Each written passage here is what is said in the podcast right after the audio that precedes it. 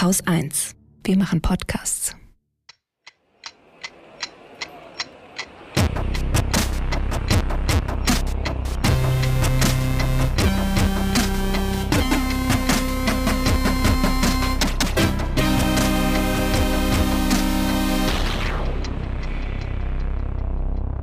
Willkommen zur Wochendämmerung vom 28. Juli 2023. Hier ist Katrin und wir sind im zweiten unserer Sommerinterviews angekommen, in denen wir uns mit der Klimakrise beschäftigen.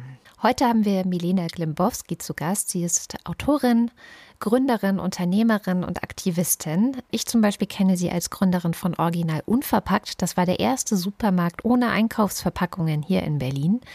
Sie ist außerdem der Kopf hinter Ein guter Plan. Vielleicht kennt ihr das, ein, eine Art Kalender, der dabei hilft, gut durch das Jahr oder gut durch das Schuljahr zu kommen. Und sie hat jetzt ein Buch geschrieben. Das heißt Überleben in der Klimakrise. Da geht es um Klimaanpassung und auch darum, wie wir uns jetzt schon auf die kommende Klimakatastrophe vorbereiten könnten und auch sollten. Und genau darüber haben Holger und ich mit ihr gesprochen. Worauf müssen wir uns eigentlich einstellen? Was kommt auf uns zu? Und welche technischen oder auch sozialen Lösungen gibt es eigentlich für die Herausforderungen, die da vor uns liegen? Milena ist eigentlich auch Klimaaktivistin. Sie war zum Beispiel in Lützerath und hat sich dafür eingesetzt, dass das Dorf nicht abgebaggert wird.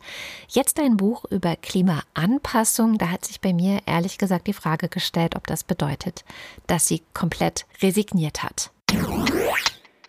Resignieren können wir uns nicht leisten. Ich glaube, wer resignieren kann, das sind vielleicht die 1% dieser Welt, die ganz Reichen.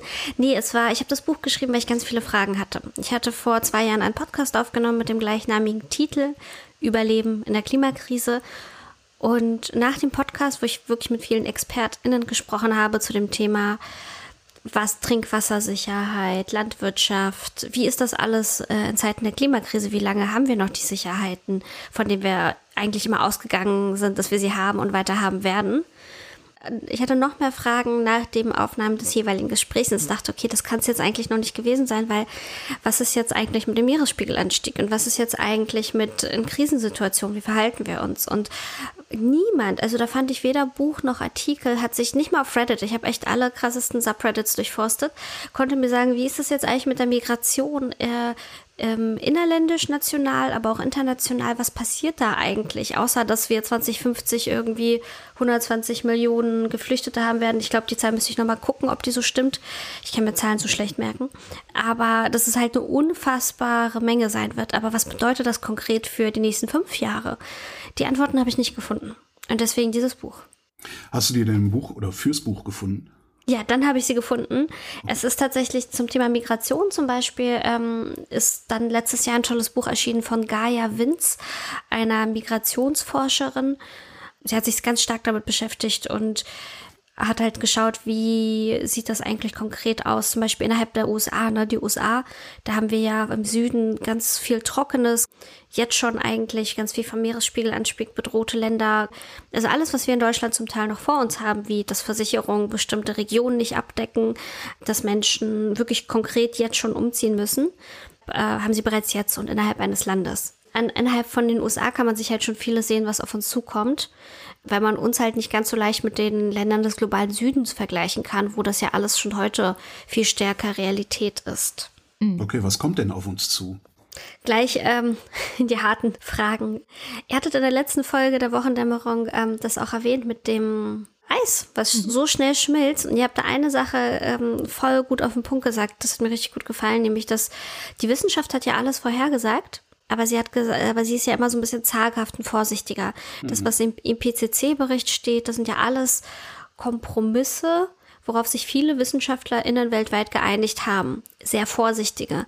Und in Wirklichkeit, oder das heißt in Wirklichkeit, aber was jetzt einfach passiert ist, dass all diese Sachen, die vorhergesagt wurden, früher eintreffen. Also nicht nur das Schmelzen des Eisschildes, sondern halt ähm, ein Meeresspiegelanstieg natürlich, der auch mitunter zum Teil daraus folgt, ähm, oder die Jahre der Dürre und Hitze, die Waldbrände, die Fluten, einfach alles ist viel früher eingetreten. Oder zum Beispiel, ich habe vorhin noch eine Meldung gesehen in Uruguay, die haben noch für drei Wochen Trinkwasser, aber es ist eigentlich jetzt schon versalzt und ähm, was da aus dem Was Hahn kommt und die wissen nicht, wie es weitergeht so. Also es ist jetzt schon, ja, nicht mehr sicher. Das Problem, was ich da habe, ist, das ist, äh, das ist in Uruguay, das ist äh, in den USA, hast du eben gesagt, mm. das ist die Arktis. Ähm, das ist alles so weit weg, dass die Probleme sehr abstrakt werden. Was kommt denn auf uns zu? Genau darum geht es tatsächlich in dem Buch, ne? Also genau das, was passiert eigentlich in Deutschland. In Deutschland, was passiert ist, dass wir einzelne Bundesländer haben, wie zum Beispiel auch Brandenburg, wo ich wohne, wo wir jetzt schon eigentlich ein Trinkwasserproblem haben und einen äh, sinkenden Grundwasserspiegel. Es hat die letzten Jahre sehr wenig geregnet. Selbst dieses Jahr, wo es ein bisschen mehr geregnet hat, konnte es nicht genug auffüllen. Äh, es war dieses Jahr eher so normales Level an Regen. Das kann halt die letzten Jahre nicht wieder wettmachen. Wir haben Waldbrände, die aktuell schon hier sind. Wir haben, also, wir hatten die Ahrtalflut. Also, wir haben sehr viele Folgen der Klimakrise hier, aber wir haben halt, was viele denken, na ja, das sind die Probleme des globalen Südens. Wir werden immer Wasser aus dem Wasserhahn haben. Das werden, wird auch bei uns, könnte es ganz schnell passieren. Wer weiß, ob es nicht schon noch diesen Sommer oder nächsten Sommer. Ähm, das heißt, jetzt halt nicht mehr. Es gab ja auch schon in den letzten Jahren immer wieder Vorfälle, wo Laster durch bestimmte Gemeinden gefahren sind, den Menschen Wasser ausgeschenkt haben. Also auch in Deutschland. Ähm, es kann sehr leicht passieren, wenn den Rhein letztes Jahr da irgendwie trocken lag plötzlich. Da hat, das heißt, da geht auch keine Schifffahrt mehr, kein Transport. Wir haben all diese Themen, die jetzt schon eintreffen, die, ja, die uns ganz schön übermannen. Oder ging es dir konkret um Migration, das Thema? Nee, erstmal gar nicht. Ähm, weil mhm. das ist ja auch wieder, Migration ist ja auch wieder, das ist an den Außen, an den Außengrenzen, das betrifft mich erstmal ja überhaupt nicht konkret, ne? sondern das ist so, ja, das, da kümmert sich die Politik drum. Aber was ist eigentlich mein Problem? Das Jetzt, ist so dieses. Wo wohnst den, du? Darf ich euch ich sagen? Wohn, genau, ja, ich wohne mitten in Berlin. Mitten in Im Berlin. Tempelhof, okay. genau. Ah, cool, kenne ich. Kann ich auch sagen, wo wohnst du? Hm? Wo wohnst du, Katrin? In Friedrichshain. In Friedrichshain, okay. Für Berlin kann ich ganz äh, konkret auch sagen, was, trifft, was betrifft euch jetzt. Also, wir haben jetzt diesen heißen Sommer, ne? Und das heißt, der Wär Wärmeinseleffekt tritt in Großstädten auf. Das heißt, die Hitze speichert sich in den, in den Beton, kühlt nachts viel schwerer ab. Es ist viel heißer durch die, ähm, es weht viel weniger Wind, es kann sich viel schwerer abkühlen. Äh, Bäume, die sonst Schatten spenden würden, haben wir viel weniger. Äh, und die Hitze fängt gerade erst an, also es wird ja an sich alles heißer. Und Klimaanlagen schön und gut, aber hat auch nicht jeder und kann sich auch nicht jeder leisten, den Strom dafür. Und was ist mit der Straßennummer, weil ja auch tagsüber mal raus. Das sind so ganz banal. Die Trinkwasserversorgung in Berlin zieht sich aus zum Teil aus, aus dem Oberflächenwasser ähm, und rund um die Spree. Also wenn die Spree wenig fließt und wenn wir da weniger Wasser haben, dann haben wir ein Problem mit der Trinkwasserversorgung. Es wird eine Wasserrecyclinganlage gebaut, so dass Berlin irgendwann theoretisch das eigene Wasser, Trinkwasser recyceln könnte, aber das sind wir halt noch nicht. Irgendwann, und, was heißt irgendwann in Zahlen? Genau, also relativ bald, aber es ist halt, die, Wachs, die Stadt wächst weiterhin. Ne? Also wenn eins von irgendwie, weiß ich nicht, wie vielen Klärwerken das dann mal kann, heißt es nicht, dass Berlin das komplett könnte. Ja, okay. Und ähm, das wäre das Thema Trinkwasser. Hit, also genau, Hitze ist stark, Waldbrandgefahr ist auch stark, hatten wir letzten Sommer, ne? Das hat ja auch äh, der Wald in Berlin gebrannt. Mhm. Genau. Also wir sehen, ähm, es sind schon Sachen da, aber das Trinkwasserproblem wird, glaube ich, tatsächlich das Größte, was, ähm, was ich sehe, weil das Wasser, was sonst in die Spree auch fließt, wird in die kleine Ostsee fließen. Das ist ein ehemaliges Tage Bauwerk, was abgeschaltet, äh, wo es reinfließen soll, wo es geflutet werden soll. Das heißt, es wird immer weniger Wasser in die Spree gelangen mit der Zeit. Also wir haben ganz konkrete Basic-Versorgungsprobleme, die auch in Berlin schon bald treffen oder auch schon bereits treffen. Mhm. Dieser, dieser Ostsee bei Cottbus, also dieser, dieses alte Braunkohleloch, denkst du, das wird irgendwann so gefüllt sein, wie die Politik sich gerade noch wünscht, dass das gefüllt wird? Kann, ich habe es nicht gesehen. Ähm, ja. Ich weiß nicht, wie groß es ist. Ich kann es mir einfach auch schwer vorstellen, weil es ja tatsächlich wir einfach insgesamt dieses Problem haben, dass es zu wenig regnet oder nicht zu wenig. Man muss sich vorstellen, zum falschen Zeitpunkt regnet. Ne? Wir haben im Winter zu viel und im Sommer zu wenig. Und wir wissen es nicht richtig zu speichern. Ostsee bei Cottbus. Ja, aber das ist dann ja dann auch nicht unbedingt vielleicht unser Trinkwasser, was wir dann da rausgewinnen werden wollen. So, also es wird heiß, wir, wir werden zu wenig Trinkwasser haben. Ähm, das heißt, wir rennen, wir rennen alle äh, in den Discounter und kaufen äh, Wasser in Plastikflaschen und lagern das zu Hause ein. Genau, ich möchte sehen, wie vier Millionen Menschen in den Discounter rennen und sich mit Wasser versorgen. Aber im Prinzip, naja, also wir sagen, es wird heiß, aber unsere Städte sind halt einfach nicht dafür gebaut. Ne? Wir sind hier nicht in Südfrankreich, wo man Zeit hast, sich über Jahrzehnte, Jahrhunderte oder Jahrtausende sich anzupassen und die Stadt so gestaltet ist, ähm, dass sie äh, Schatten spendet, dass man darin gut leben kann. Und dieses gute Leben, was wir jetzt haben, ne, sind unsere privilegierten Probleme so ein bisschen, aber das ist halt einfach dann nicht mehr möglich, nicht mehr so leicht möglich. Ähm, wir haben aber auch, hättet ihr zum Beispiel gesagt, Bremen oder wenn man irgendwie in Hamburg wohnt oder ähm, an der Küste, dann haben wir wieder ganz andere Probleme. Diese Menschen, die da wohnen, sind tatsächlich vom Meeresspiegelanstieg betroffen. Von Fluten, von Deichen, die einfach zu alt sind und dem nicht standhalten können und ähm, die auch bei schweren Fluten einfach die nicht schützen können. Und da wurde einfach viel versäumt in den letzten Jahrzehnten. Hm. Letztendlich heißt es ja, dass es Orte in Deutschland gibt, gerade wenn der Meeresspiegelanstieg so stark ist, dass sie überschwemmt werden, da hilft ja gar nichts anderes, als wegzuziehen. Genau, und darüber redet keiner oder möchte keiner reden, weil es so ein schreckliches Thema ist, weil man ja dann wirklich viel aufgibt, eine soziale Struktur, Familie, ähm, Haus und Grund, was man vielleicht über Jahre gekauft, abgezahlt hat und was jetzt auch vielleicht dann keiner kaufen möchte. Das ist, das ist total, das ist Heimatverlust, das ist schmerzhaft. Ja, aber das ist ja der Heimatverlust der anderen. Ne? Wenn ich äh, irgendwo, ich sitze halt irgendwo im Harz, da interessiert mich doch nicht, ja gut, dann muss der in Hamburg halt umziehen, der ist ja sowieso viel reicher als ich. Wie krieg ich in den, du weißt, wo ich hin will, wie kriege ich in den Kopf der Leute, die so denken und so reden und auch äh, ja in eine solche Richtung Wahlentscheidungen treffen, wie kriege ich in die Köpfe dieser Leute rein, dass auch sie ein Problem haben? Das ist es, also ich glaube, die müssen sich viel Zeit nehmen, sich zu informieren oder beziehungsweise ich sehe da wirklich stark die Politik in der Verpflichtung, die Menschen auch einfach aufzuklären.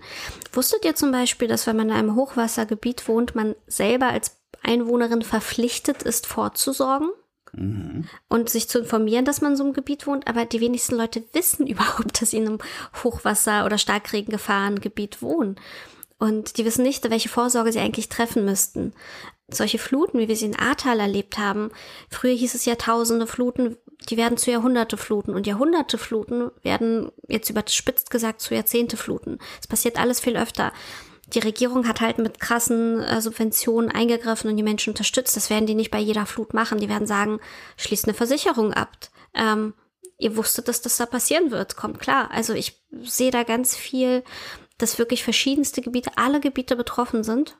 Wir alle, nur die Menschen es einfach noch nicht wissen. Wie heißt? Harz. Genau. Da wird's brennen. Ja. Da wird's einfach ja. brennen. Das ist so das Problem. Und eine Versicherung abschließen kannst du nicht. Darum diskutieren wir seit Jahren eine Versicherungspflicht äh, für alle Immobilienbesitzer, damit die, die, die nicht bedroht sind, solidarisch mit denen sind, die bedroht sind. Und ich sehe aber nicht, dass sich das durchsetzen lässt.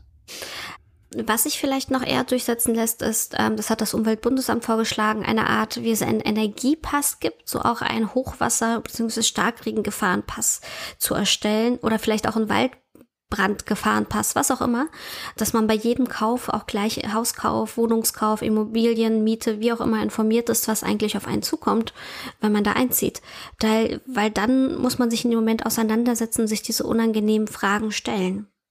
Aber es ist ja schon, es bleibt eigentlich nicht aus, dass man sich damit beschäftigen muss und sowas wie ja Waldbrandgefahr. Also ich sehe das in Deutschland an vielen Stellen. Das wir hatten es jetzt in, äh, in, Brandenburg in der Nähe von Berlin. Ich habe es bei meinen Eltern immer wieder. Es äh, gibt das Ganze aber auch im Süden. Also wie wie gehen wir denn damit um, dass uns die Wälder wegbrennen?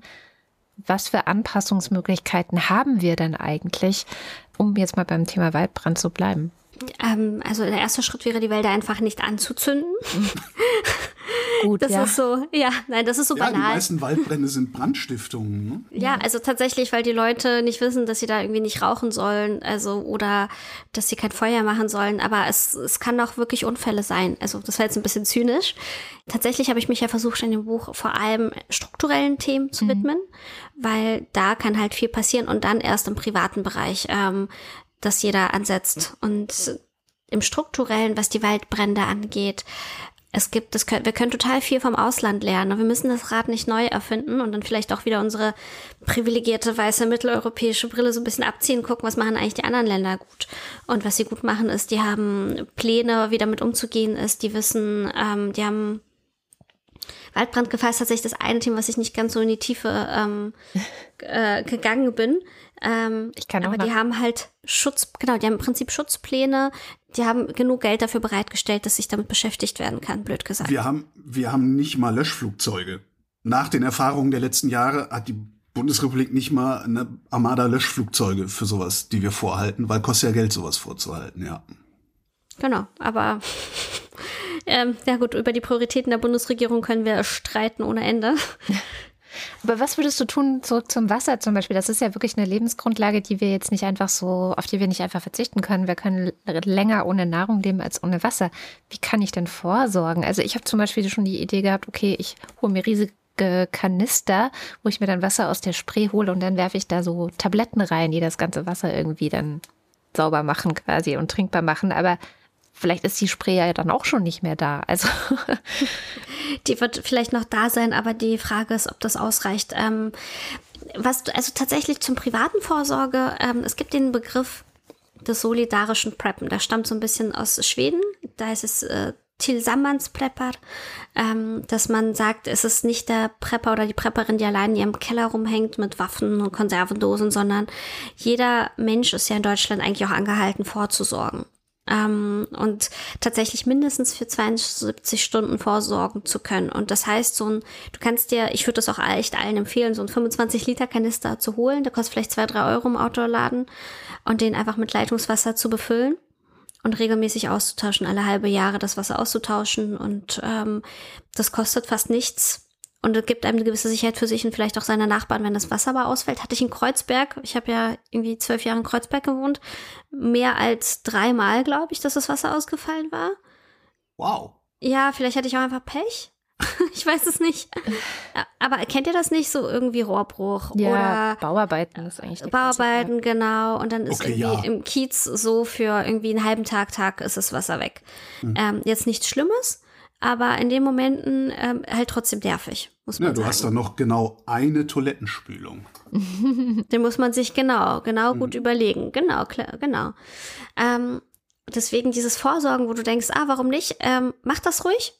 Ähm, das ist, äh, man wird sich nie ärgern, es getan zu haben, glaube ich. Und ähm, ich habe ja auch ein Interview geführt mit dem Katastrophenschutz in Deutschland, mit einem der ähm, Sprecher und ähm, was ich total spannend war, was er meinte, zwei Wochen wären ideal. Alle, die Geld haben, also ich meine nicht reiche Menschen, ich meine so die bürgerliche Mitte, sollte wirklich für Lebensmittel für zwei Wochen und Wasser vor allem für zwei Wochen da haben. Denn das ist solidarisch. In dem Moment, wo wir eine Krise haben, sei es was Banales, sei es was Größeres, ein Waldbrand, wie auch immer, ähm, könnten dann die Menschen, die sich selber versorgen, sind nicht auf die Hilfe vom Technischen Hilfswerk angewiesen, die Hilfe vom Deutschen Roten Kreuz und so weiter. Das heißt, arme Menschen, äh, kranke Menschen, Menschen mit kleinen Kindern, wie auch immer, ähm, können viel eher dann auf diese Hilfsmittel zugreifen, äh, wenn, und das ist halt in dem Sinne solidarisch, dass man sagt, ähm, die können die Hilfe zuerst in Anspruch nehmen, weil wir, man selber ein bisschen vorgesorgt hat oder vielleicht auch teilen kann. Und äh, 72 Stunden ist aber das, was wirklich jeder Haushalt haben sollte, also auch arme Menschen, ähm, auch chronisch Kranke, also auch all, wenige, die wenig Mittel haben, dass man wenigstens für 72 Stunden Wasser zu haben, zu Hause haben soll. Das ist wirklich die absolute Mindestbitte von der, ähm, von den staatlichen Organisationen und Empfehlung. Das klingt jetzt alles so irgendwie sehr apokalyptisch. Sind wir an dem Punkt schon? Abgesehen davon, dass ab und zu mal das Wasserwerk aus welchen Gründen auch immer das Wasser abstellt. Wir haben es gesehen an den Waldbränden und an den an der Flu Ahrtalflut, dass es tatsächlich einfach jeden Teil in Deutschland treffen kann. Also man denkt immer, es sind die anderen, die es trifft, Mhm.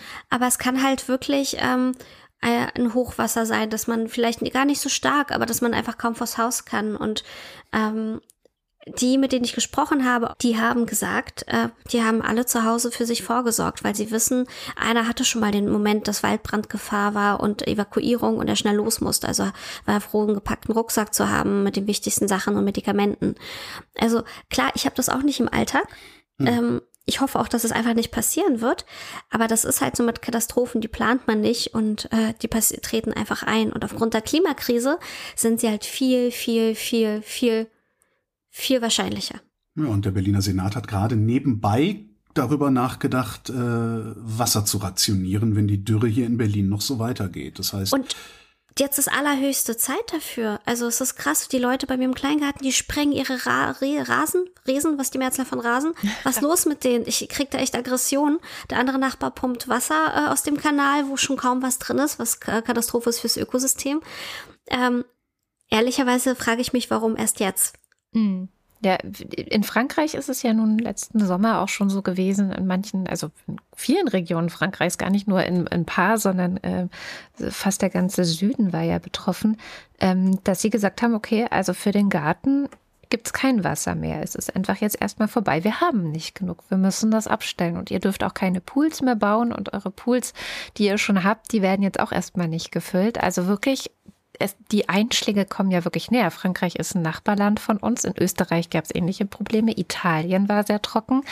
Also aus den äh, südlichen Regionen äh, kommt es ja schon. Und ich habe auch das Gefühl, dass so langsam ähm, bei uns, also bei den Deutschen, sage ich jetzt mal TM, äh, ankommt, ah ja krass, das ist, das sind die Vorboten eigentlich. So wirklich dieses, die Einschläge kommen näher. Aber die will man so ein bisschen nicht sehen. Mich erinnert das stark an, erinnert ihr euch noch, als die Corona-Pandemie losging? Man hat, wir sind ja alle viel auf Twitter unterwegs, ne? Man hat so das verfolgt und man sah, was in Italien passiert und konnte es einfach nicht glauben. Das war so schrecklich. Und, aber es war so, okay, Italien, Europa und so nah. Und dann langsam, ein paar Tage später schwappte das ja auch nach Deutschland. Das, Deutschland hatte aber diese paar Tage, um diese Maßnahmen einzuführen, die Menschen zu beschützen vor diesem, wir erinnern uns, Corona war ja am Anfang, hatte eine sehr hohe Sterblichkeitsrate. Und jetzt ist es wieder, ne? Italien, Frankreich, es sind genau die gleichen Länder nebenan, aber die Bilder sind nicht so gewaltig. Und trotzdem könnten sie ähnliche Konsequenzen, nicht ganz so schlimm, Gott sei Dank, aber erstmal ähnliche Konsequenzen haben, dass wir zu wenig Wasser haben, dass Waldbrände kommen. Und ähm, das Thema genau, also dass man echt mit Leuten diskutieren muss, dass es unangebracht ist, heutzutage seinen Pool zu befüllen. Dieses, dieses Bewusstsein ist noch gar nicht da. Wie ist es das mit Nahrungsmittelsicherheit? Weil Wasser braucht man auch, um Nahrungsmittel anzubauen und zu produzieren. Also das ist, ähm, das ist halt echt ein großes Thema. Ähm, für mich auch ein sehr persönliches Thema, weil ähm, du hast ja auch erwähnt oder mich vorgestellt als Gründerin von Original Unverpackt. Ähm, das heißt, ich war Bio-Einzelhändlerin die letzten zehn Jahre, ungefähr fast zehn Jahre.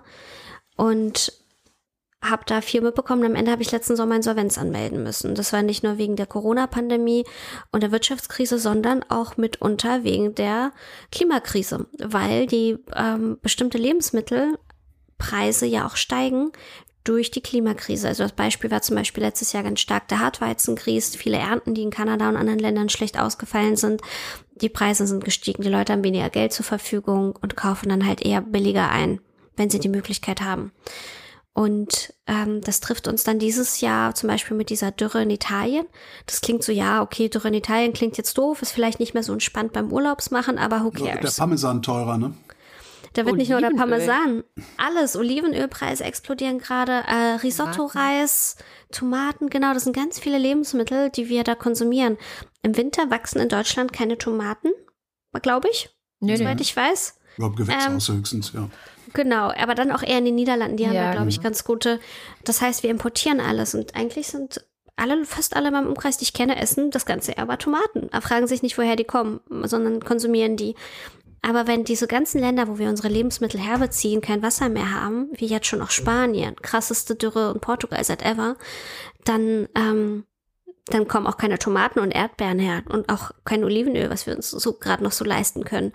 Also es ist, ähm, beziehungsweise diese Lebensmittel wird es geben, aber die Preise werden halt noch stärker steigen. Das heißt, wir haben bei Lebensmitteln noch eine viel stärkere Inflation vor uns, als uns vielen bewusst ist, glaube ich.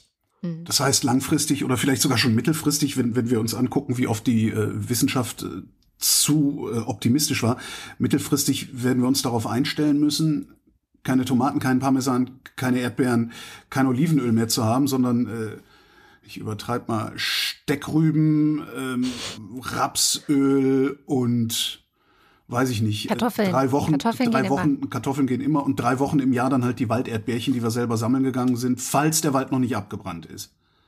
Gott, Also wir werden, wir, werden, wir werden also ein, ein, im Grunde ein weniger reichhaltiges Leben leben können, zumindest was Weniger unsere wo- Nahrungsmittel angeht. Ähm, ja, also für die, für den Durchschnitt, für die, auch für die bürgerliche Mitte, nicht nur für die Armen, sondern ähm, wird ähm, der Wohlstand einfach äh, und die Auswahl an Lebensmitteln sinken können. Und das ist ja vermutlich. Und wir reden nicht von 2050, 2070. Wir reden konkret von diesem nächsten fünf bis zehn Jahre. Und dieses Horrorszenario, was du gerade erzählt hast mit Steckrüben und Walderdbärchen, ähm, könnte auch schon ähm, schneller eintreten für ähm, ja in den nächsten Jahren tatsächlich ganz konkret, auch wenn es so total abstrus sich anhört. Und Ja, äh, es ist ja auch nicht so schlimm, wenn ich noch kurz ausführen kann, Klar. sich wieder damit lernen zu kochen mit Steckrüben, Grünkohl. Ich hatte letztens einen Vortrag gehalten, auch ähm, auch Klimaanpassung, auch zum Thema Lebensmittel kochen. Und die meiste Frage, die am Ende dann kam, war, wie kochst du mit Grünkohl? Was sind deine Rezepttipps? Was kann man damit überhaupt machen? Und ich war so, äh, 100 Sachen, aber die musste ich auch erstmal lernen. Soll ich einen, einen Tipp geben, einen Ja, ja. Grünkohlrezepttipp? Grünkohlrezept. Was ich total gerne mache, ist Toma äh, Tomaten aus der Dose und dann irgendwie Linsen und Grünkohl, noch ein bisschen frisches Gemüse. Halt im Sommer geht das gut, so Paprika oder ähm, Aubergine und dann so eine Art Ratatouille-Suppe oder so. Also man kann mit Grünkohl ja alles machen, auch immer in Suppen reinhauen. Voll geil. Voll gesund. Ich, ich lerne jetzt Grünkohl kochen, ähm, pack mir 20 Liter Trinkwasser äh, in einem großen Kanister unters Waschbecken, da steht er ganz gut, da stört er mich auch nicht. Ähm, und packe mir, weiß ich, 30 Dosen Kichererbsen und 30 Dosen Tomaten in die Ecke, damit ich äh, vorbereitet bin auf irgendwelche Verknappungen, vor allen Dingen kurzfristig. Und dann ist der Klimawandel kein Problem mehr für mich. Genau, dann hast du alle Probleme der Welt gelöst. Am besten kaufst du dir noch eine Bambuszahnbürste. So, und ein Stück Seife. Ähm, und dann ähm, sind alle Probleme gelöst. Dann hast du ihn aufgehalten, auch eigenhändig. Ja, aber das ist ja Ähm. nicht, ne, das ist, okay, dann kann ich, dann bin ich, wenn jetzt tatsächlich der Senat sagt, so, wir, äh, Trinkwasser ist jetzt nicht, ihr dürft keins benutzen. Ähm, die werden uns ja nicht das Wasser abstellen, vermute ich mal. Also das wäre dann wirklich, glaube ich, ich weiß gar nicht, ob das geht. Ja, wir sind in Deutschland auch vor wirklich ganz knapp wie in Uruguay noch ein bisschen entfernt, Ja. Gott sei Dank. Ähm, also wir sind, aber unsere Nachbarländer halt weniger.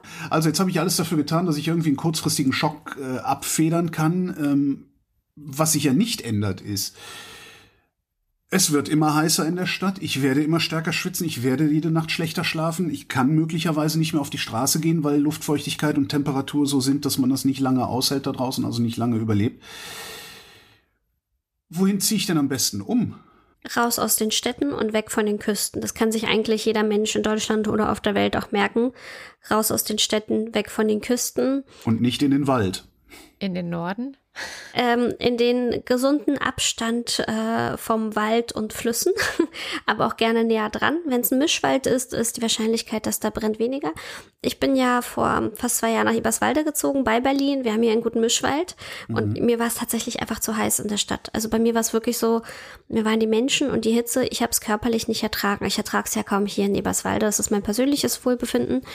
Ähm, und also jetzt auch schon im Juni, Anfang Juni ist es mir einfach, ist für mich halt schon meine, nicht nur Wohlfühltemperatur, sondern ich mein, ich kollabiere tatsächlich, also mein Kreislauf macht schlapp. Aber was kann man machen? Genau.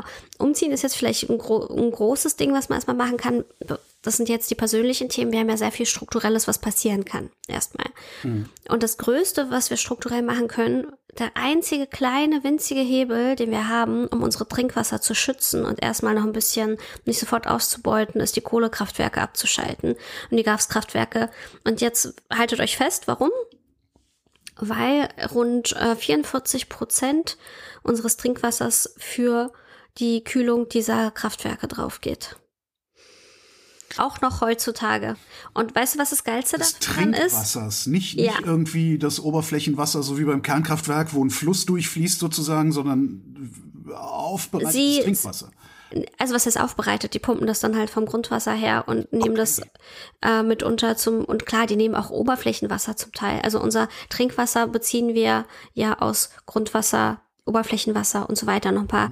Ähm, Und die nehmen das her äh, und kühlen und können das dann halt, weil es dann halt zu warm ist, nicht einfach wieder in die Flüsse ableiten, sondern das fließt dann meist in die Kanalisation. Ja. Das heißt, das erste und schnellste, was wir machen können, ist, äh, ach so, und sie zahlen dafür fast nichts. Mhm. Manch, in manchen Bundesländern ist es umsonst, in manchen Bundesländern ist es nur sehr, sehr, sehr, sehr billig. Also billiger als was wir für unser Trinkwasser zahlen. Und ähm, das heißt, unsere geile äh, Energieversorgung nimmt uns das Wasser. Das sich erstmal bewusst zu werden und das Zweite ist, die ist auch nicht resilient. Ne? Wir sprechen die ganze Zeit von Krisen. Mhm. Äh, Hochwasser, Fluten, Wind, starke Winde, alles, was äh, mehr passieren wird, heißt, ähm, Kohlekraft- und Gaskraftwerke sind totale Sensibelchen. Wenn das Wasser nicht da ist, können, muss man die ja abschalten. Und das passiert halt total schnell. Äh, erneuerbare Energien sind viel resilienter gegenüber alles, was an Klimakrisenfolgen auftaucht. Also allein aus Klimaresilienzgrund, selbst wenn man irgendwie Habeck-Scheiße findet und alles, was grün ist, aber wenn man überleben will in den nächsten Jahrzehnten, allein dafür lohnt es sich, auf erneuerbare Energien umzusteigen. Mhm. So. Also ich habe auch versucht, so ein bisschen mit dem Buch ähm, Leute vielleicht auch zu erreichen, die sagen, ähm, ja, Klimaschutz, entweder alles zu spät oder ist es übrigens nicht, aber ähm, oder sagen kein Bock und alles grün. Ja, ist es, aber es geht ja auch um die und deren Schutz. Also selbst mit egoistischen Interessen müssten ja. wir das jetzt alles machen. Die Szenarien, die du dir dann so anguckst oder die du, die du konstruierst äh, für dein Buch, was für Temperaturen nimmst du da an? Weil diese Woche, also wir zeichnen auf äh, in der Woche vom 12. Juni, diese Woche äh, gab es dann die Meldung, dass äh, wir gerade auf dem Weg zu 2,7 Grad sind und weil Deutschland eine Landmasse ist, wird das bedeuten, dass Deutschland sich um 6 Grad durchschnittlich ähm, erwärmen wird. Von, wovon bist du ausgegangen, als du Also es gibt hast? ja die RCP-Szenarien. Mhm. Ähm, das, ist, das sind so die gängigen Szenarien, mit denen auch das IPCC ähm, arbeitet. Und ähm, ich gehe tatsächlich immer von dem 8.5-Szenario aus. Das sagt, äh, der läufige Term dafür ist Business as usual. Also wir okay. machen weiter wie bisher. Es wird nicht weniger CO2, aber auch nicht mehr ausgestoßen. Mhm. Ähm, und damit arbeite ich, weil äh, was wir gerade erleben, ist ja, dass sich wenig ändert. Also selbst trotz aller Anstrengungen ähm, sind, erreichen, verfehlen wir ständig alle Klimaziele, nicht nur Deutschland, sondern halt auch in anderen Ländern. Mhm. Und deswegen, und wenn wir bis 2100 vermutlich wird man so um die 3,7 Grad Erwärmung durchschnittlich global haben. Das ist genau Deutschland. Aber, dann sind wir aber hier bei 8, ne?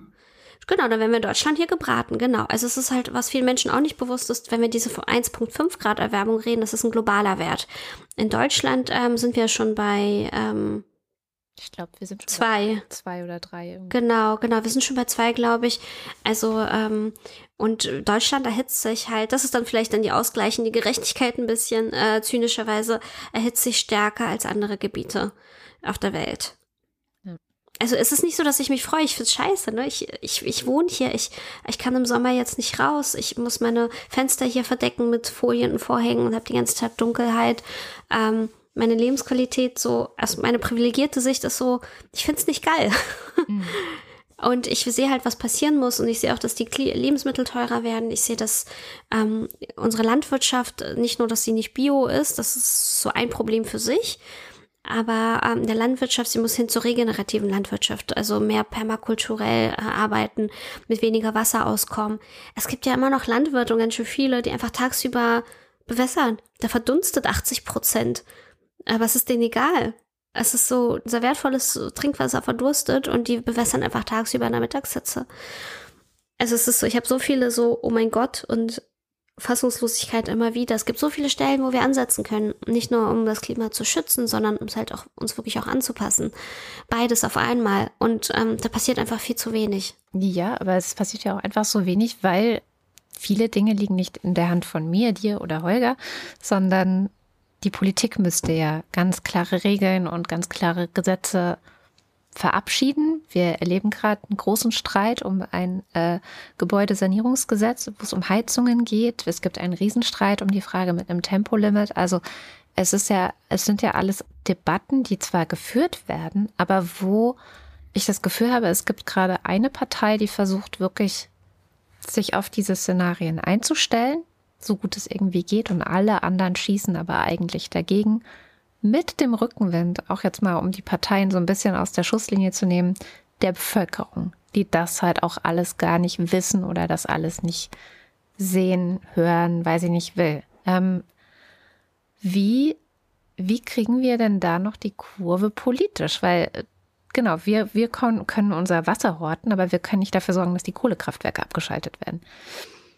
Genau, und ich glaube, da muss man, es gibt eine ganz tolle ähm, Wissenschaftlerin, Catherine Hayo, ich weiß nicht, wie, wie man ihren Namen korrekt ausspricht, die hat einen tollen TED-Talk auch gemacht zum Thema, wie überzeugt man eigentlich Leute ähm, zum Thema Klimakrise oder ähnliches.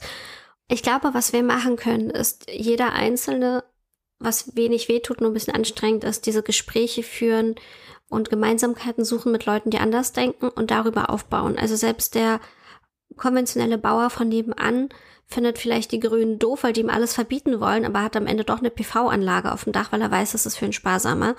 Und der fragt sich auch, wie soll das eigentlich weitergehen mit dem Wasser? Der sieht ja, dass es nicht regnet. Der findet das auch scheiße. Der merkt, dass sich was verändert hat. Klar, wenn er sagt, die Klimakrise gibt's nicht, dann würde ich da auch nicht groß anfangen zu diskutieren. Das ist, glaube ich, vergeblich. Ähm, das spare ich mir auch meine Lebenszeit. Aber es gibt die Menschen, die nicht verloren sind bei denen lohnt es sich dran zu bleiben. Ich habe vorhin noch die Zahl gelesen, ähm, nach der Pew oder PEW-Studie oder wie die heißt, sagen ja, dass 73 Prozent der Bevölkerung, dass die Klimakrise ihnen große Sorgen macht. Also die Aufklärung ist ja im Mindesten da. Ich glaube, es ist einfach, es sind einfach die Springer-Medien, die auch einfach so aufheizen und polarisieren. Die Menschen, die halt mit Meinungsmache und rechten Position Geld verdienen, die machen uns das Leben schwer. Mhm. Und wenn da jemand ähm, gegen vorgeht, finde ich das ja gar nicht so schlecht. Also ich liebe die letzte Generation und Ende Gelände und alle AktivistInnen, die radikaler werden und auf die Straße gehen. Und es werden bestimmt auch Gruppierungen entstehen, die noch radikaler sind als das, weil wir merken, es geht nicht voran. Auch das ist tatsächlich Thema des Buches, weil auch das gehört irgendwo zur Klimaanpassung, dass wir uns wehren. Andreas Meim hat gesagt, wenn wir in einem brennenden Haus sitzen, haben wir das Recht, äh, mit Gewalt uns daraus zu befreien. Jetzt gibt es aber sehr viele Leute, die bestreiten, dass das Haus überhaupt brennt, beziehungsweise dass es so sehr brennt, dass man es nicht mit mehr oder weniger geringem Aufwand löschen könnte. Klar, die sagen, ja, irgendwann kommt Geoengineering, aber wer daran glaubt, der glaubt auch an, äh, weiß ich nicht. Ja, genau. Menschen, Entschuldigung, ich glaube an Kernfusion, aber ich glaube so. nicht, dass das in zehn Jahren äh, marktreife Kraftwerke liefern ja. würde. Ja, ja. Genau. Also ähm, ich wollte eigentlich sagen, Menschen, die an Magie und an Astrologie und äh, nee, nicht Astrologie, Astro Astronomie ist das mit den Sternzeichen? Astrologie ist das mit den Astrologie, okay, genau, das meinte ich. Also Wunschdenken, einfach. Tatsächlich. Genau, und ähm, umso mehr also man hört ungerne, man hört ungerne die Cassandra, die vorwarnt vor dem Schlimm, was passiert. Kennt ihr da die äh, mythische, die griechische Sage mit der Cassandra? Mhm. Ja. The Boy Who Cried Wolf kennt man äh, im, im, Englischen auch. Ja. Genau, der Junge, der mal schreit, der Wolf kommt und der Wolf kommt nicht und dann kommt der Wolf und äh, der Junge schreit und keiner glaubt ihm, dann werden alle vom Wolf gefressen. Das ist ja ungefähr Genau, aber da hat der Junge ja so ein bisschen selber Schuld, weil er immer geschrien Eben. hat. Bei der Cassandra ist ja die Geschichte, dass äh, irgendeiner der griechischen Götter sie bestrafen wollte, weil sie irgendwie seine Liebe nicht annehmen wollte. Irgendwie sowas, wieder genau, sowas sie Typisches. Sagt immer, die, sie, ist, sie ist dazu verdammt, immer die Wahrheit zu sagen. Das war's, ne? Oder? Genau, sie ist ja. die verdammt auch die Wahrheit vorauszusagen und verdammt dazu, dass niemand ihr glaubt. Das ist das, äh, womit sie bestraft wurde. Ähm, dass niemand ihr glaubt und sie aber weiß, was passiert. Sie hat auch das trojanische Pferd vorhergesagt und so und alles, aber niemand glaubt ihr. Wir sind jetzt in Deutschland die ganze Zeit geblieben. Trotzdem ähm, hast du ganz am Anfang von der Migrationsfrage gesprochen und in deinem Buch kommt ja auch zur Sprache, dass eigentlich das Problem ist, dass im globalen Süden, also da sagen wir anders, alles in der Nähe des Äquators. Ne? Wenn man auf der Südhalbkugel, Südhalbkugel ist, ist es ja doch wieder der Süden, der äh, besser besiedelbar ist. Aber letztendlich, je näher man an den Äquator kommt, desto unwirtlicher, desto lebensfeindlicher wird es werden. Und das spüren ja auch viele Länder jetzt schon. Das führt zu Migration. Global gesehen, äh, auch das hat ja Auswirkungen auf uns. Wir merken ja, wir haben gerade eine Migrationsdebatte, eine Asyldebatte hinter uns. Ähm, es wird sich mehr abgeschottet, aber wie kann die Welt damit umgehen? Also, weil ich fühle mich ja schon eher als Weltbürgerin, als Holger, der gern wissen will, wie betrifft es mich in Deutschland. Wie können wir global mit diesen Veränderungen umgehen? Ich würde hier gerne kurz Einspruch einlegen. Ich fühle mich auch als Weltbürger. Mir yeah. ist nur völlig klar, dass ich hier mit dem Hebel, den ich in der Hand habe, so gut wie nichts für Subsahara-Afrika tun kann. So. Das heißt, ich muss den Leuten, also das Einzige, was, was wir hier für Subsahara-Afrika tun können, ist unser Verhalten sinnvoll anzupassen. Und darum frage ich immer nach mir und nach uns, weil wenn, das ist bei mir das wir, wir müssen wir müssen wir müssen es halt irgendwie schaffen also wir müssen es in unsere Köpfe kriegen weil von unserem Verhalten hängt auch ab wie Subsahara Afrika in Zukunft gehen wird. Ähm, nur was soll ich über weiß ich nicht den Sudan reden? Ich kann da nichts machen. Ja das äh, verstehe ich total. Deswegen habe ich ja auch, auch nicht versucht, ein globales Buch zu schreiben, sondern auch mhm. mich auf Deutschland fokussiert.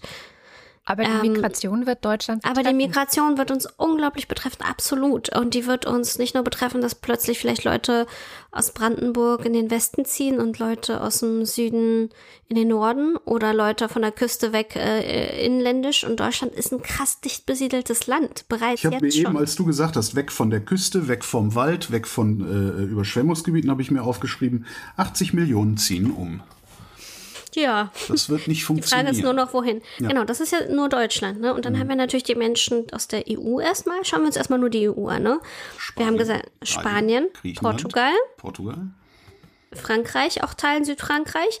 Also Menschen ziehen immer erstmal innerhalb des Landes um, ne? weil sie sprechen die Sprache, es ist die gleiche Kultur. Das heißt, ähm, die Franzosen werden vielleicht aus dem Süden erstmal Richtung Norden ziehen und vielleicht nicht nach Deutschland, sondern eher nach Belgien. Ähm, auch die Italiener werden wahrscheinlich erstmal irgendwie nordwärts wandern, aber früher oder später werden sie sehen, dass es nicht dass es einfach ein Dürresommer nach dem anderen ist und dass die Folgen der Klimakrise, die Fluten, die danach kamen nach der Dürre, dass das einfach zu oft kommt, dass man das Haus nicht wieder aufbauen kann, dass es sich nicht mehr lohnt. Und dann haben wir ganz starke Migration innerhalb der EU und bis heute ist es so und ich hoffe, es bleibt auch so, dass diese Menschen das Recht haben, herzuziehen und auch hier zu bleiben und weiter nordwärts zu ziehen. Also gerade die skandinavischen Länder werden, glaube ich, sehr viel Migration erfahren. So, und dann haben wir noch einen weiteren Aspekt. Ähm, der kolonialhistorische und moralische Aspekt, nämlich wir hier in Europa sind ja verantwortlich vor allem sehr stark für die Klimakrise. Wir sind aber auch verantwortlich, dass es den Menschen zum Teil im globalen Süden so schlecht geht, eine Kolonialgeschichte, bla bla bla. Ähm, hatte ich im Deutschunterricht auch nicht, musste ich auch erstmal für mich aufarbeiten. Äh, nicht im Deutschunterricht, im Geschichtsunterricht. Krass, wie das übersprungen wird, ne? Die deutsche Kolonialgeschichte. Hatte ich Null, nichts, nichts war, mitbekommen. War zu kurz, als, als äh, dass das sich äh, lohnen würde, in der Schule groß darüber zu reden, ist so meine These da. Ja, oder dass man so ungern so, ah ja, Kolonien, das sind die anderen. Wir, wir, also dass man das einfach gerne überspringt und sich gar nicht bewusst wird, dass wir aber auch mitverantwortlich sind in einigen Ländern, dass es denen halt so schlecht geht. Also wir haben eine moralische und kolonial-historische Verantwortung in Europa also nicht nur in Deutschland, insgesamt in Europa. Und meiner Meinung nach halt auch allen Grund, diese Menschen auch heute schon aufzunehmen. Äh, moralisch, weil wir halt für die Klimakrise verantwortlich sind, kolonialhistorisch, weil wir für die wirtschaftlichen und Bürgerkriege, äh, Bürgerkriege dazu äh, in, in Afrika, äh, für viele Länder in Afrika verantwortlich sind. Aber das passiert ja nicht so. Was wir machen, ist, wir schotten uns mehr ab. Aber auch das hilft nur begrenzt, weil es wird immer Wege finden, Wege gehen, wie Menschen hier ankommen werden. Hoffentlich anstatt dass man sagt, wir bereiten jetzt drauf vor und für diese Millionen Menschen, die kommen werden, da ging es 2015 ein Witz gewesen. Das war ja nur ein Land, wo Menschen im Prinzip, ein Gebiet, wo Menschen herausgewandert sind, hm. ähm, migriert sind. Was vor uns kommt, sind halt einfach, weiß ich, 10, 20-fache an Ländern, ähm, die aufgrund der Klimafolgen ähm, Menschen, die wandern müssen. Aber unsere Armeen sind stärker. Die Frage ist eben die Frage der Menschenrechte. Also es gibt ja Menschenrechte und ähm, es wird ja auch parallel diskutiert, ob es nicht ähm, als ja als Asylgrund gelten sollte, dass jemand vor der Klimakrise fliehen musste. Ne? Ähm, da, da findet ja, ja, da findet ja im Moment noch der Kampf sozusagen statt. Ist es die Abschottung oder äh, sind es doch die Menschenrechte, die wir ja aus dem 20. Jahrhundert quasi mitgenommen haben nach dem, nach den beiden furchtbaren Kriegen und dem Holocaust? Diese, diese Lehre, die wir eigentlich schon mal äh, gezogen hatten, ob die sich nicht doch durchsetzen. Und dann müssten wir ja doch eine Verantwortung, eine globale Verantwortung haben und alle Menschen die gleichen Rechte. Der Rechtsruck äh, in Europa, in Deutschland, überall auf der Welt spricht mir da aber eine andere Sprache.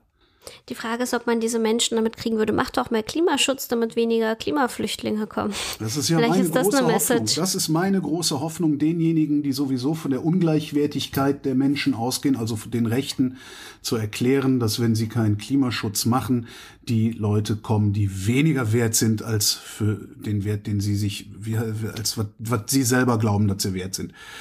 ähm, ist kompliziert, aber wir wissen alle, was du meinst. Ja, und vielleicht ist auch genau da, steckt genau da auch schon das Problem. Es ist so kompliziert, selbst für mich, der diesen Gedanken schon sehr lange mit sich rumträgt, ist es ich scheine nicht in der Lage zu sein, ihn spontan zu formulieren. Wie soll ich diesen Gedanken dann jemandem in den Kopf setzen, der noch nicht mal bereit ist, sowas Aber zu Aber das Problem ist doch auch, dass das eine slippery slope ist, weil ja aus der gleichen Ecke die Idee kommt, man müsste ja nur die Menschheit äh, dezimieren. Ja. Und dann würde die Klimakrise kein ja, Problem mehr sein. Also ich meine, das, das ist ja die Ja, wenn man in Europa äh, im globalen Norden anfängt, die Menschheit zu dezimieren, haben wir das auch kein Problem mit der. Idee. Ich weiß, aber dann haben die äh, die Ausführung falsch verstanden.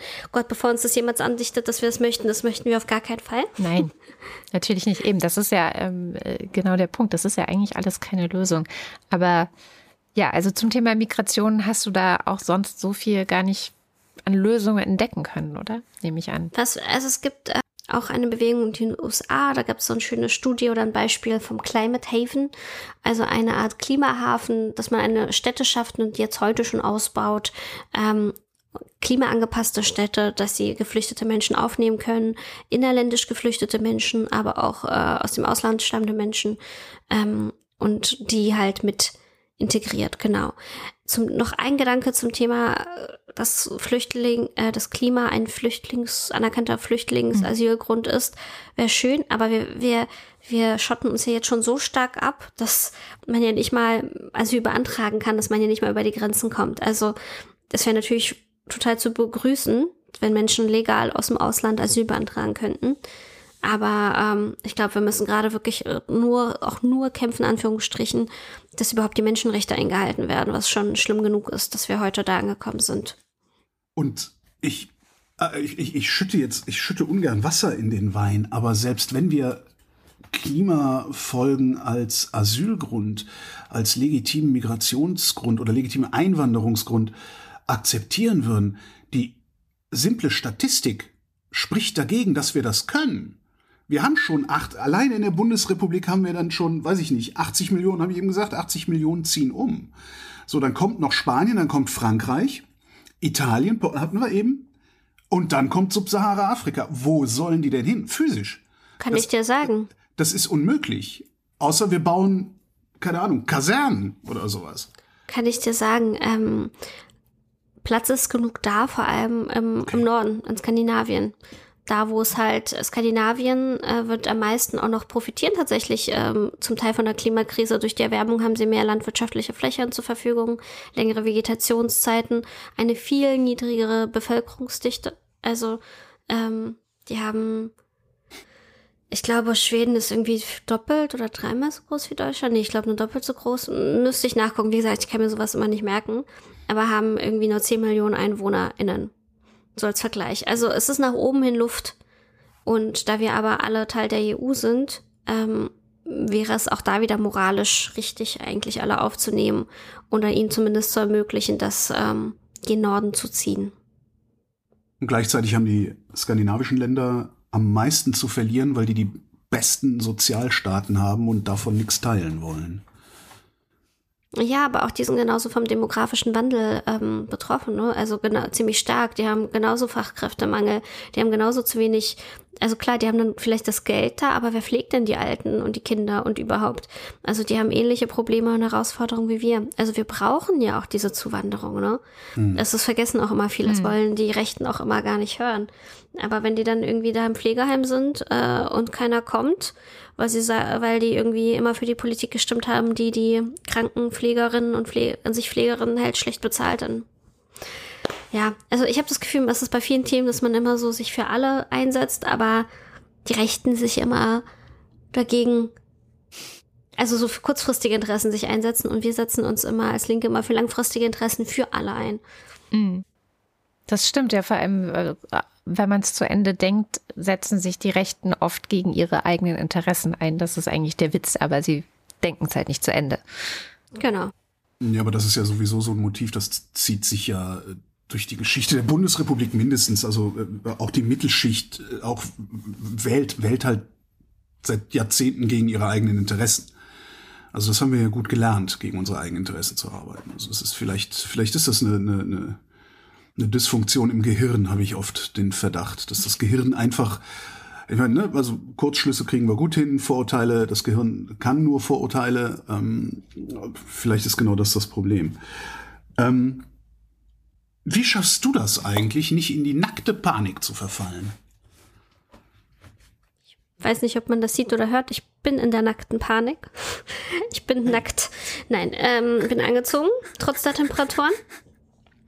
Ähm, ich, das ist tatsächlich das Schreiben dieses Buches hat mir geholfen, viele Sachen zu verstehen. Mir hilft Verstehen ganz viel. Mhm. Mir hilft Aktivismus ganz viel, zu was machen, selbstwirksam sein.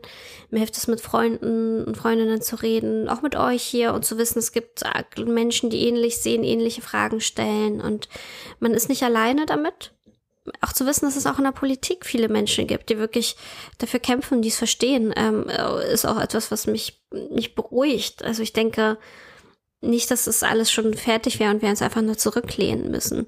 Ähm, aber wir haben halt keine Alternativen. Also wir haben keine Alternative als weiterzumachen, hoffen, dass es irgendwie besser wird und halt tun, was wir können und aufzuklären. Wie geht's euch denn damit?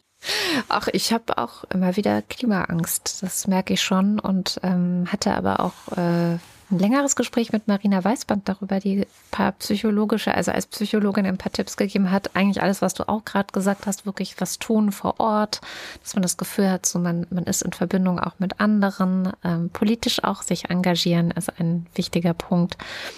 Und ähm, ja, ja, einfach in dem Bereich, in dem man wirken kann, wirken.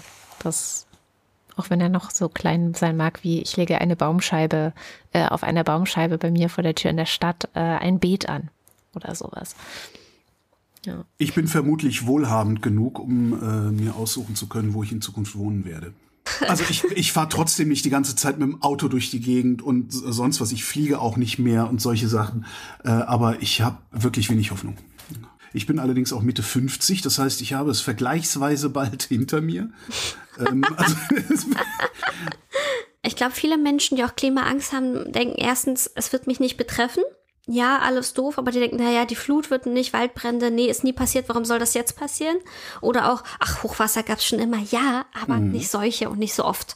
Meine das Eltern leben im Flutgebiet in Nordrhein-Westfalen. Ich habe das live miterlebt, als ich da zu Besuch war. Äh, äh ja, mittwochs hat's geregnet, Donnerstag war das Internet weg und danach sind wir zwei, zwei Tage lang nicht von der Anhöhe runtergekommen, auf, denen meine, auf der meine Eltern wohnen. Genau, das geht ganz schnell. Ich habe übrigens auch so mir zu Weihnachten, und ich werde das jetzt immer an Weihnachten, Geburtstag meinen Freunden verschenken, diese kleinen Radios, die solarbetrieben sind, dass man auch mal in sein Handy aufladen können, kosten 20 oder so.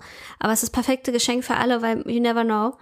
Und das andere ist, viele Menschen denken sich, die haben die finanziellen Mittel, dass sie denken, ja, okay, wenn es soweit ist, dann äh, kaufe ich mich frei. Aber ich glaube, was sie nicht verstehen, ist dann, ähm, wenn der Wald bei dir vor der Haustür brennt, dann kommst dann ist dein Haus nichts mehr wert dann ist das Haus nichts mehr wert und dann ist es auch nichts mehr wert, dass da dein Auto steht, äh, weil ähm, es vielleicht irgendwie die, die Tankstellen nicht beliefert werden konnten, weil die mhm. Straßen überflutet sind oder, oder wegen Brand kann man nicht zusteuern, was auch immer.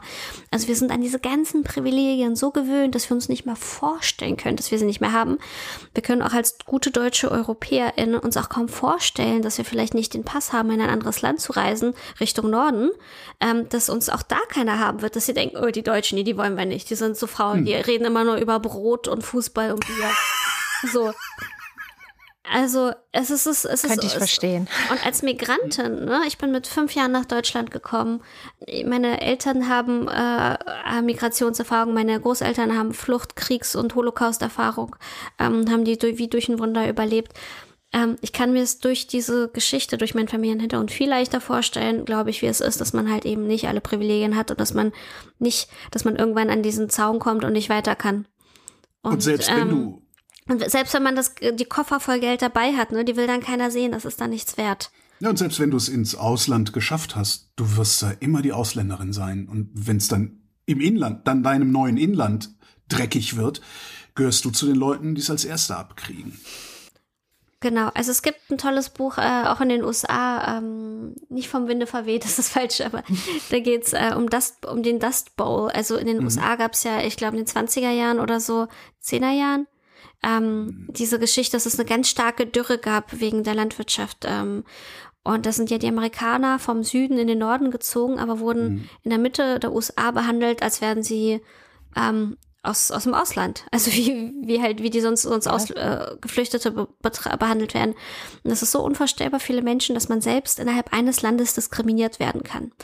Und Menschen, die, glaube ich, nie Diskriminierungserfahrung hatten, könnten sich das gar nicht vorstellen.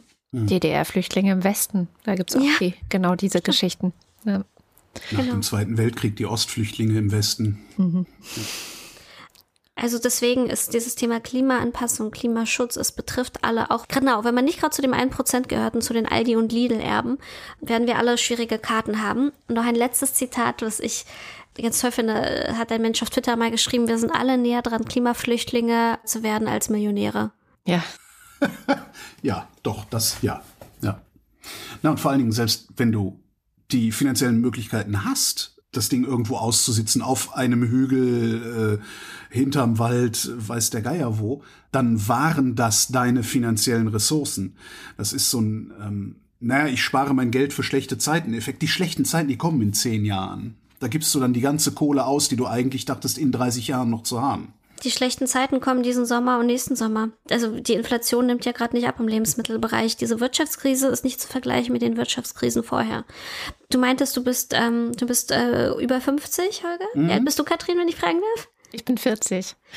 Erinnerst du dich äh, noch an die 2008, 2009, die Wirtschaftskrise? Erinnert ihr euch beide?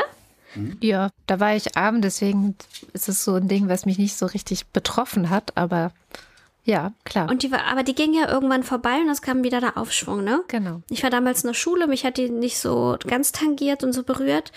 Und für mich ist das meine so erste richtig große bewusste Wirtschaftskrise. Natürlich denke ich, oh Gott, es gibt keinen, äh, es gibt kein Aufatmen, aber es ist wirklich anders als die anderen. Und das verstehen, mhm. glaube ich, viele Leute nicht, die schon mehrere Wirtschaftskrisen hinter sich haben.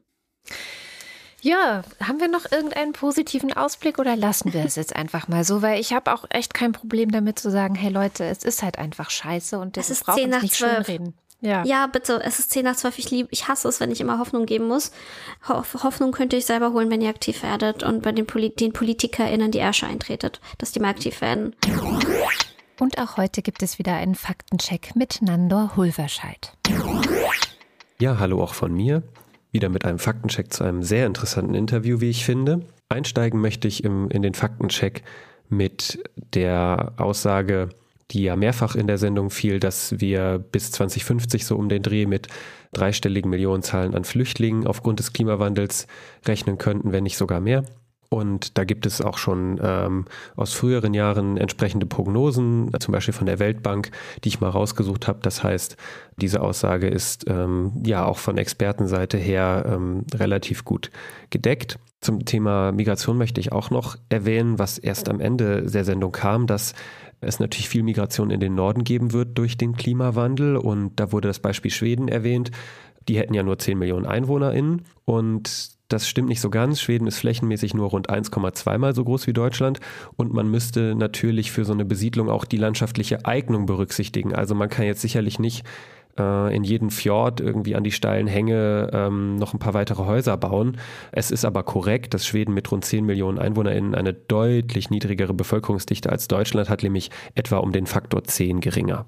Und dann geht es auch schon in die konkreten Auswirkungen des Klimawandels abseits der Migration, die besprochen wurden in der Sendung. Zunächst mit dem Hinweis darauf, dass äh, Uruguay ja nur noch für wenige Wochen Trinkwasser hätte. Und es ist tatsächlich so, dass Uruguay derzeit extreme Dürre und Wassermangel erlebt, sodass sogar Salzwasser dem Trinkwasser beigemischt wird und in der Stadt Montevideo, äh, rund 1,3 Millionen Einwohner, gibt es vielleicht sogar nur noch Trinkwasser für einige Tage und auch entsprechende Proteste natürlich aufgrund dieser Tatsache und dem Umgang der Regierung mit dem Problem. Also wirklich eine ungemütliche Situation. Trinkwassermangel, hat Milena gesagt, gibt es ja auch schon in Brandenburg, beziehungsweise ein Problem mit dem sinkenden Grundwasserspiegel und auch in Berlin ähm, sieht es nicht so gut aus, falls die Spree deutlich im Pegel sinken würde, denn das Oberflächenwasser der Spree wird auch in Berlin für Trinkwasserversorgung genutzt und das ist weitgehend korrekt. Ähm, was ich allerdings nicht belegen konnte spontan ist, dass in Berlin jetzt eine Wasserrecyclinganlage gebaut wird. Da fehlen mir irgendwie jetzt nähere Informationen, die vielleicht meine Suche hätten verfeinern könnten. Das Einzige, was ich gefunden habe, ist, dass die Berliner Wasserbetriebe Versuche dazu unternommen hat, wie denn so eine Wasseraufbereitung funktionieren könnte. Das ist aber auch schon ein paar Jahre her. Wenn da HörerInnen mehr Informationen zu haben, die vielleicht in Berlin wohnen, sehr, sehr gerne in die Kommentare schreiben. Auch ein Thema bei der Wasserverfügbarkeit ist ähm, das Verfüllen von Industriebrachen wie dem alten Tagebau bei Cottbus den Holger und Milena beide angesprochen haben. Und da war die Frage so ein bisschen, ja, wird man den überhaupt noch voll machen können? Und da habe ich mal nachgeschaut. Also dieser Flutungsprozess dort läuft seit 2019 schon und aktuell ist das ähm, der Zufluss aus der Spree seit Mai 2023 pausiert.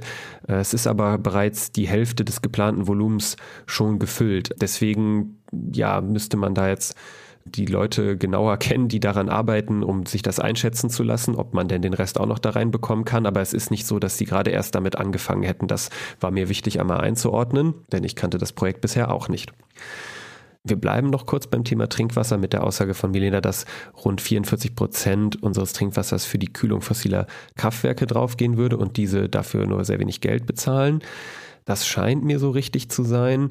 Es ist aber auch so, dass der Wasserverbrauch für die Kühlung thermischer Kraftwerke in Deutschland zurückgeht und zwar deutlich stärker als die mit thermischen Kraftwerken erzeugte Strommenge. Das bedeutet also, wir werden immerhin mit jedem Jahr effizienter in unserer Wassernutzung für eben diese Kraftwerke und das ist vielleicht in dieser Sendung mal eine seltene Nachricht in eine positive Richtung. Ein weiterer Bereich, in dem wir Wasser brauchen und perspektivisch auch mehr brauchen, ist das Löschen von Waldbränden. Und Holger hatte sich darüber beklagt, dass wir in Deutschland keine Löschflugzeuge für Waldbrände vorhalten in öffentlicher Hand. Das äh, stimmt auch so. Allerdings kann Deutschland Löschflugzeuge über die EU anfordern. Und sicherlich gibt es hier und da auch Gebiete, wo der Einsatz nicht so einfach möglich ist, weil es ja Wasserflächen oder Landemöglichkeiten geben muss, um eben die Maschinen zu betanken. Auch das ist wahrscheinlich ein Grund, weshalb in Deutschland bisher oft Hubschrauber von Polizei oder Bundeswehr eingesetzt werden, die aber natürlich auch ihre Verfügbarkeitsprobleme haben, das muss man sagen. Und mittlerweile gibt es aufgrund des gestiegenen Bedarfs eben aus der privaten Wirtschaft Vorstöße, Löschflugzeuge auch in Deutschland für Einsätze vorzuhalten. Zum Abschluss möchte ich auf die Aussage eingehen, dass in der Landwirtschaft es ja teilweise Höfe geben, gäbe, die tagsüber quasi in der Sommerhitze bewässern und dabei würden 80 Prozent des Wassers verdunsten. Und diese Zahl kam mir sehr hoch vor und ich habe sie spontan so nicht belegen können. Grundsätzlich ist dabei zu beachten, dass die Verluste bei so einer Bewässerung von sehr vielen Faktoren abhängen, wie Temperatur, Sonneneinstrahlung, Windverhältnissen oder auch der verwendeten Technik. Mm, die Quellen, die ich da spontan gefunden habe, nennen deutlich niedrige Zahlen, niedrigere Zahlen für Verluste. In einem Szenario für Florida kamen US-Wissenschaftler zum Beispiel auf einstellige Prozentzahlen. Und der Deutsche Bauernverband, der natürlich nicht unparteiisch ist in dieser Sache, das ist ganz klar, der schreibt zu diesem Thema. Bewässerung, bei der die Fläche überflutet wird, erreicht lediglich eine Effizienz der Wassernutzung von 20 bis 40 Prozent, wohingegen Beregnungsmaschinen auf rund 60 bis 80 Prozent kommen und Tröpfchenbewässerung als effizientestes Verfahren 90 Prozent erreicht. Und das Umweltbundesamt, das natürlich ähm, da etwas unabhängiger ist, nennt tatsächlich auch ähnliche Werte.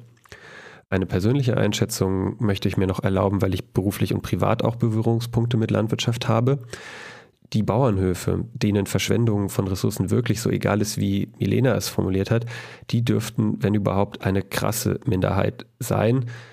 An vielen Stellen nimmt man da eher das Gegenteil wahr, nur dass natürlich für einen landwirtschaftlichen Betrieb immer eine enorm wichtige Rolle spielt, ob sich das denn rentiert.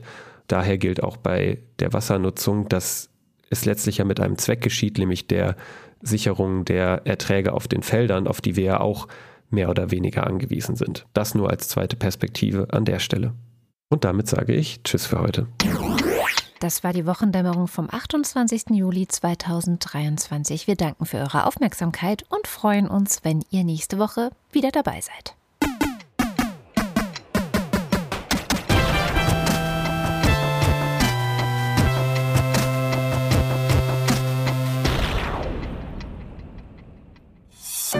Eine Produktion von Haus 1.